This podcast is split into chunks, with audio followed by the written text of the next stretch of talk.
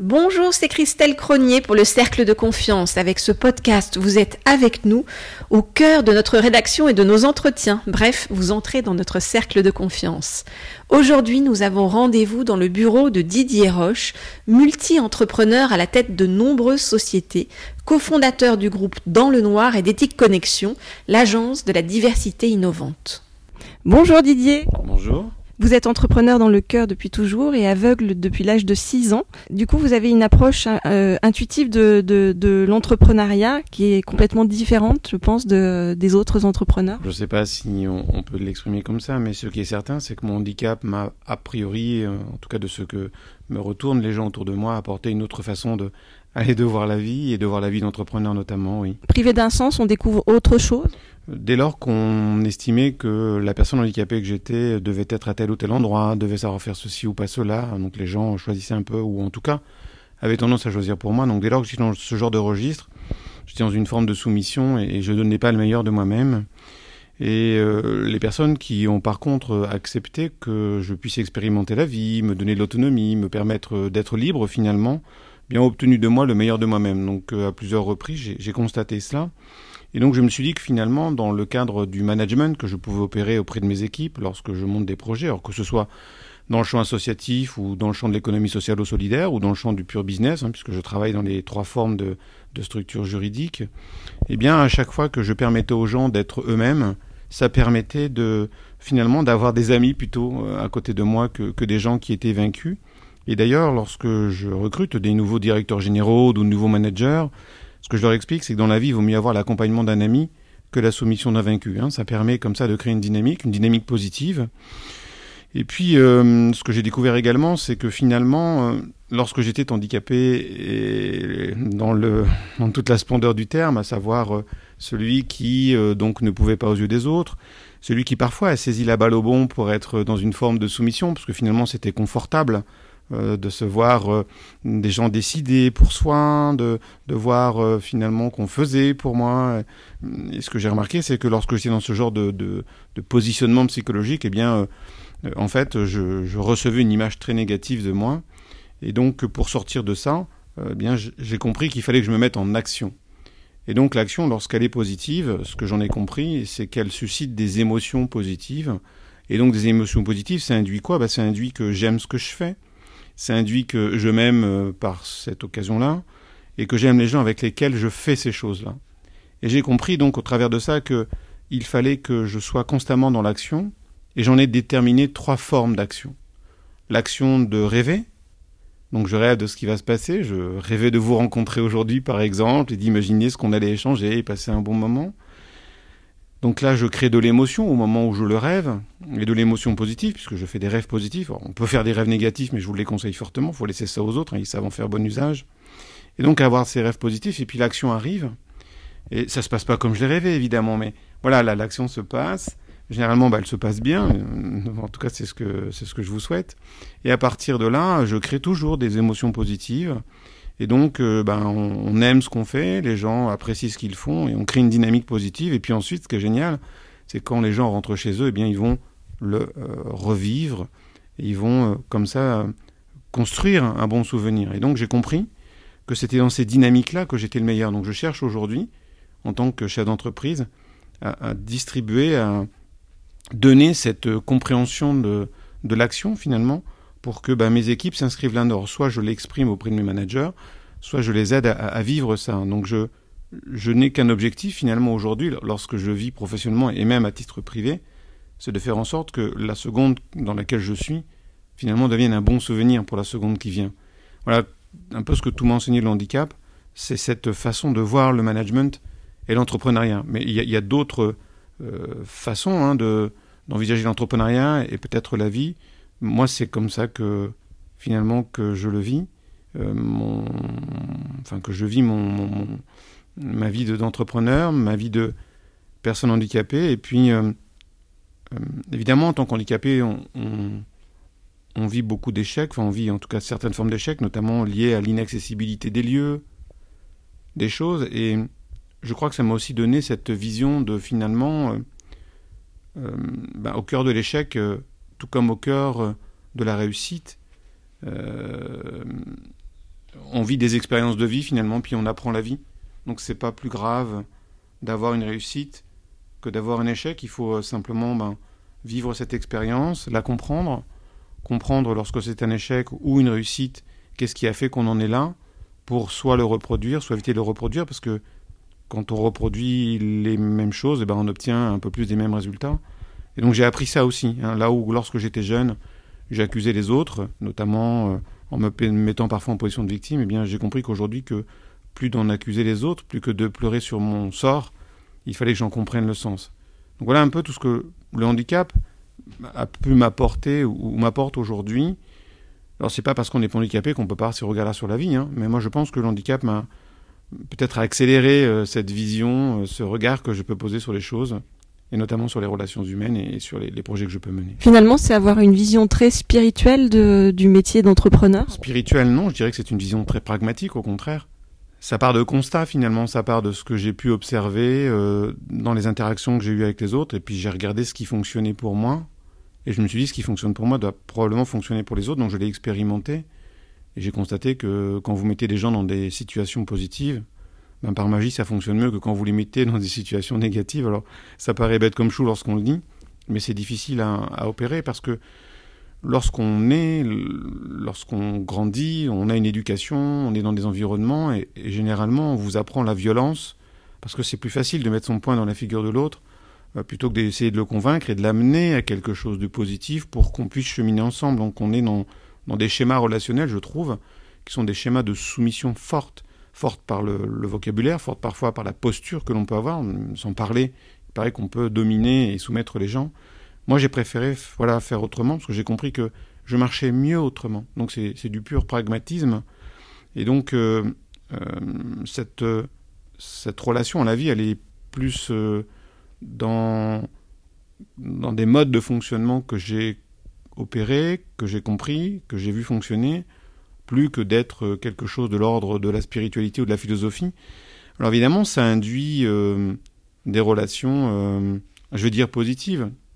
Euh, des relations qu'on aimerait rencontrer partout.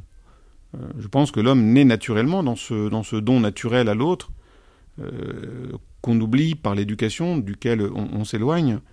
Mais moi, ce que j'aime à dire à mes enfants, à ceux qui, m'entourent, c'est plus facile d'être gentil que d'être méchant au final. Parce que lorsque vous êtes méchant, vous induisez des comportements de gens qui vont se rebeller, donc méchants, pardon, dans le sens soumettre l'autre, hein, avec euh, certaines formes de violence. Donc j'explique ça à mes enfants, et puis euh, aux gens avec qui je travaille.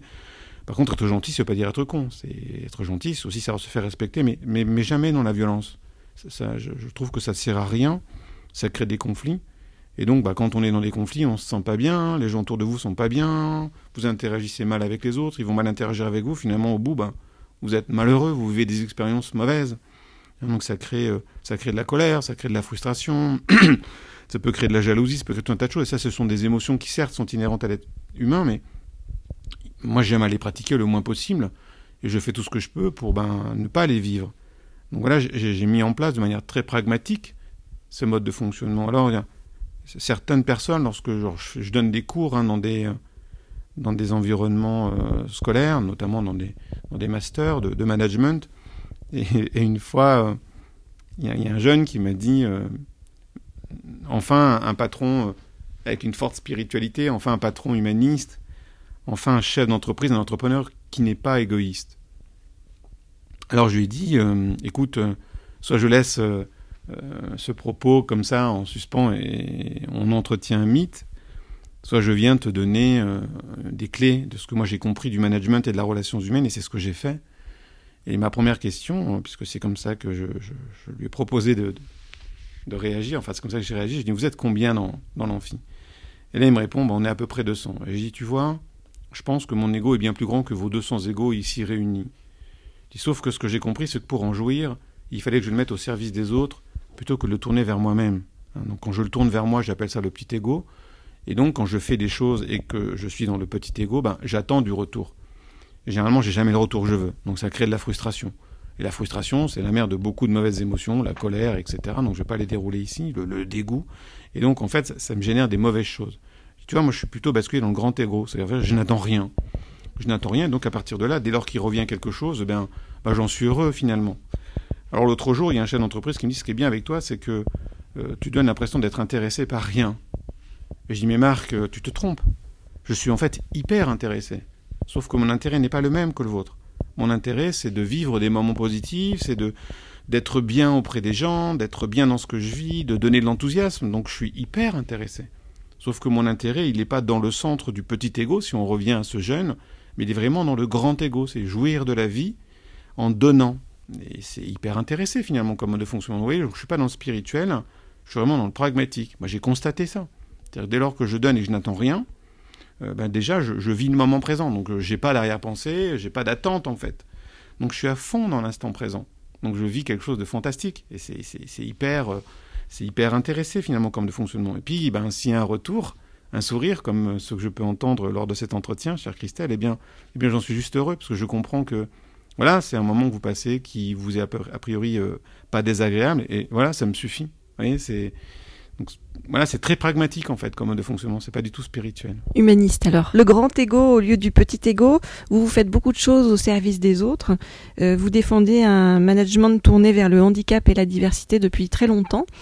Qu'est-ce que vous pensez que euh, euh, que les entrepreneurs en fait euh, qui, qui, ont un handicap, quel qu'il soit, peuvent mettre en avant pour pour montrer que ils, peuvent se lancer, qu'on peut entreprendre en France en, ayant un handicap? Je fais pas du, du recrutement, du développement de projets autour du handicap pour du handicap. En fait, c'est ce, ce, serait mentir quelque part de dire ça. ça, ça la résultante est ça, mais, mais ce que ce que je fais, c'est, d'expliquer aux gens euh, que dans la diversité, il y a du bon.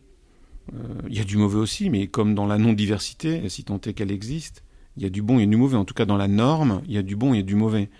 Et ce que je constate, c'est que par euh, stéréotype, par fonctionnement au travers de préjugés, eh bien, les équipes ou les chefs d'entreprise peuvent avoir tendance à se passer de ces super compétences alors des compétences de compensation. Vous voyez, moi je vois pas.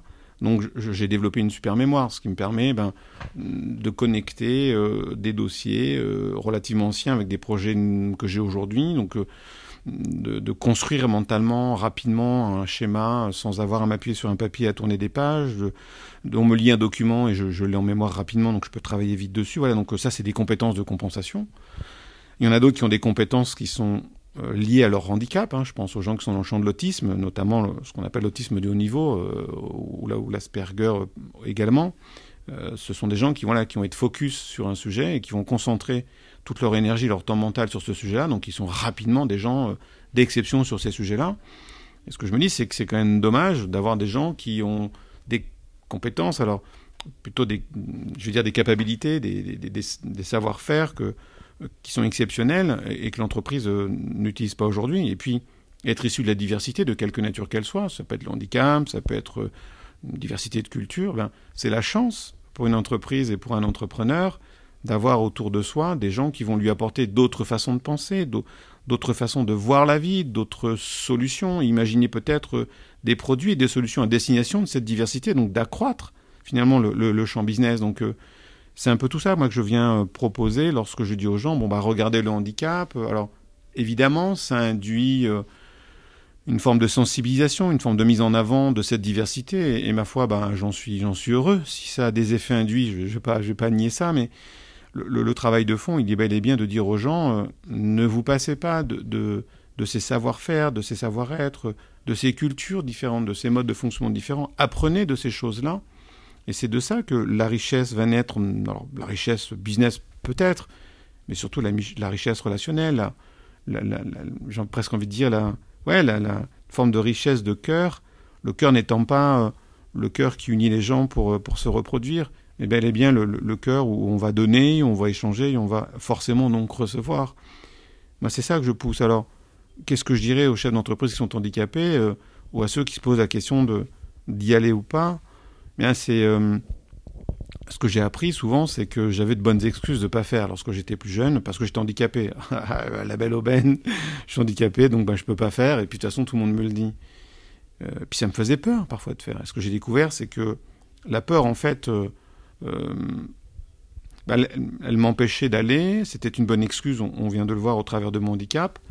Et en fait, lorsque je me mettais à faire, je me rendais compte que finalement c'était facile. Et que, en fait, euh, c'est parce que je n'osais pas faire les choses qu'elles étaient euh, apparemment difficiles, mais dès lors que j'osais les faire, elles devenaient faciles, en fait. Et plus j'en faisais, plus c'était facile, parce que ben, plus la peur s'éloignait, plus l'expérience de faire m'apportait ben, une certaine forme de savoir-faire. Et donc, en fait, euh, handicapé ou pas, lorsqu'on a envie d'y aller, il ne faut pas laisser sa peur ou les bonnes excuses ne pas y aller la vie d'entrepreneur, ce sont euh, des histoires magnifiques, ce sont des choses que l'on écrit avec d'autres, avec soi-même aussi, euh, qui, permettent de, bah, de rendre la vie joyeuse, qui permettent d'avancer. Et puis lorsqu'il y a des boîtes qui se plantent, des projets qui fonctionnent pas, ben, s'en sortir, c'est aussi hyper gratifiant, et s'en sortir avec d'autres, c'est encore plus gratifiant. Donc j'ai envie de dire, soyez, euh, allez comme moi parce que j'aime à me définir plutôt comme un entrepreneur de chemin, celui qui a pour objectif de donner vie à des rêves en écrivant des belles histoires et en le faisant jamais seul. Eh bien voilà, soyez dans cette perspective de finalement ouais, de, construire de, belles histoires. Des entrepreneurs de chemin, n'ayez pas pour objectif l'argent. Euh, moi, ce que j'explique aux jeunes entrepreneurs que je croise, euh, c'est que j'ai décidé et j'ai compris qu'être le plus riche du cimetière, ça servait à rien. Mon papa me disait, tu sais Didier, on n'a jamais vu un coffre-fort suivre un corbillard. Généralement, il est dépouillé avant même que le type soit en terre. Et puis l'argent, on l'emmène pas de l'autre côté. Donc ça, j'ai évacué cette problématique, donc c'est déjà un stress de moins. Et puis si, lorsque j'étais jeune, j'appréciais les médias parce que j'avais ce sentiment euh, de ce star system, d'être quelqu'un d'extraordinaire, ce que je passais à la télé, ben, j'ai compris que la postérité, je la verrais pas. Donc, euh, deuxième point à évacuer. Alors, les médias hein, sont des choses importantes pour communiquer, donc ça devient du coup un moyen. Donc, j'ai plus ce stress d'y passer. Donc, du coup, j'y passe beaucoup plus qu'avant, puisque je, je, ne génère plus de, de, démarches extrêmement volontaristes avec euh, cette aigreur si je n'avais pas la télé ou, le podcast qui venait à moi. Et puis j'ai évacué la problématique de l'argent. Donc euh, ces deux choses sont devenues finalement des moyens pour réussir. Pas de postérité, pas être le plus riche du cimetière, mais simplement être un, ouais, un, écrivain de belles histoires, un entrepreneur de grand chemin. Et sur le plan concret, pour des entrepreneurs handicapés qui veulent se lancer en France, est-ce qu'il y a euh, des aides? Comment est-ce qu'on fait en fait? À qui on doit s'adresser? Alors vous avez une association qui s'appelle H-Up Entrepreneur, H trait d'union Up UP Entrepreneur au pluriel. Euh, que j'ai fondé il y, a, il y a quelques années déjà, en 2008, euh, dont j'ai laissé la présidence il y a bientôt, je sais plus, deux ans, trois ans, le temps passe vite. Et donc cette association a pour vocation d'accompagner euh, les personnes en situation de handicap qui veulent créer. Vous avez également des réseaux de boutiques de gestion comme les BGE par exemple, qui sont également des réseaux, il y en a une par département, qui peuvent vous accompagner dans, euh, dans la mise en œuvre de votre, de votre projet entrepreneurial. Vous avez euh, l'entreprise et l'inclusion, donc je vais l'appeler L-I-N-K. L-U-S-I-O-N, Link comme le lien, hein, puis euh, inclusion, c'est un petit jeu de mots avec inclusion, qui aussi peut vous aider. Vous avez l'AGFIP, A-G-E-F-I-P-H, qui est une association qui dispose de fonds liés au recrutement des personnes handicapées. donc les entreprises qui n'ont pas leur quota de 6% lorsqu'elles ont plus de 20 salariés versent à ce fonds-là une, contribution et donc ce fonds-là met à disposition des personnes en situation de handicap et notamment les entrepreneurs ou ceux qui veulent le devenir des moyens d'action. Donc voilà, il y, y, a plein de solutions aujourd'hui pour pouvoir euh, se lancer dans l'entrepreneuriat lorsqu'on est en situation de handicap. Au-delà de votre vécu personnel, votre compréhension personnelle de la vie euh, et, euh, et, vos expériences, est-ce qu'il y a des personnes qui vous ont particulièrement inspiré pour avancer et pour faire face à tous vos défis? Alors, des, mentors, je ne sais pas si je pourrais parler de mentors, mais euh, il y, a quelques personnes qui m'ont balancé deux, trois phrases comme ça qui m'ont. Euh, ouais, qui m'ont, euh, qui m'ont aidé. je me souviens d'un, monsieur qui s'appelait. s'appelle Gérard, je pense qu'il est toujours de ce monde. Et voilà, j'ai eu une période de ma vie où j'ai vécu des choses assez dures et euh, j'échangeais avec lui, il m'a dit, tu sais Didier, l'être humain est quelque chose de magique, c'est qu'il a en lui le pouvoir de résurrection. Et ça, j'ai trouvé ça extraordinaire. Et, et, dans, dans, ce, dans ce trou, finalement, dans lequel j'étais, c'est une phrase qui m'a beaucoup porté. J'ai eu aussi quelqu'un que j'ai rencontré qui est, devenu un, voilà, un, ami, alors ça fait très longtemps que je ne l'ai pas revu, qui s'appelle Pierre-Yves. Et lui m'a voilà, apporté euh, euh, une vision très, très positive de moi et, m'a ouvert les yeux sur euh, finalement cette, cette relation un peu systémique entre les gens et m'a fait comprendre, même si certains me l'avaient dit par le passé, mais lui me l'a fait comprendre que finalement, euh, l'homme fonctionne par intérêt. Alors non pas euh, intérêt, euh, comme on peut l'entendre souvent, ah, t'es intéressé, c'est dégueulasse, machin. Non, par... en fait, l'intérêt dans la relation pour simplement répondre à des besoins, ça je, l'ai compris après. Donc on a, on a des besoins, j'ai envie de dire, que la nature nous impose, hein, dormir, manger, par exemple. Et puis on, a, on a des besoins liés à la relation sociale. Donc c'est le besoin, c'est ce qui est nécessaire qui ne peut être autrement pour, euh, pour pouvoir exister finalement.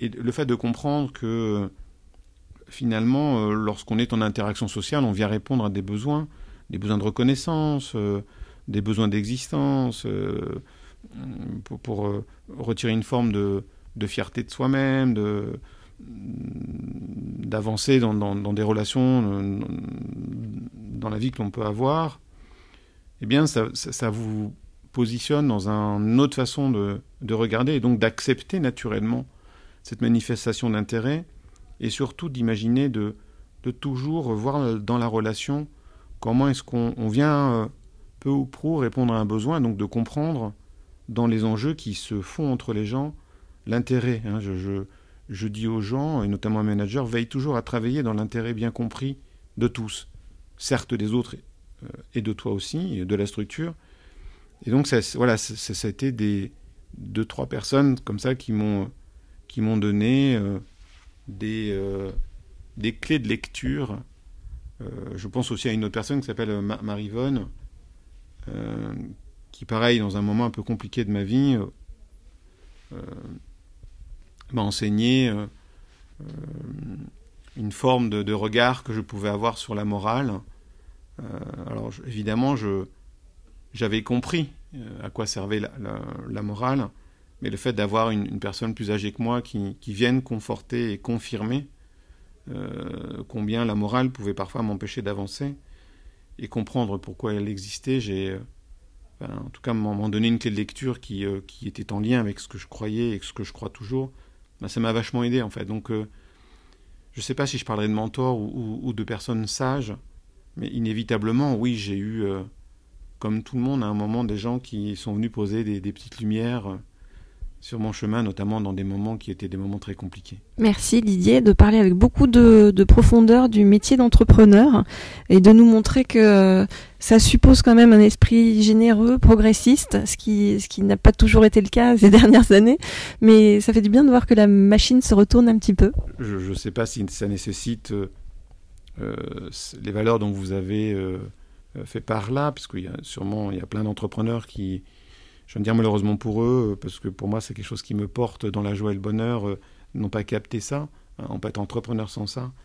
Mais la vie est quand même beaucoup, je trouve, plus simple lorsqu'on est donc gentil que, plutôt à caractère un peu, un peu, je veux dire, violent ou, entre guillemets, hein, puisque, mais en tout cas, savoir travailler dans le respect des autres, moi, c'est ce ce qui, c'est ce qui me porte c'est un peu mon pétrole euh, de vie.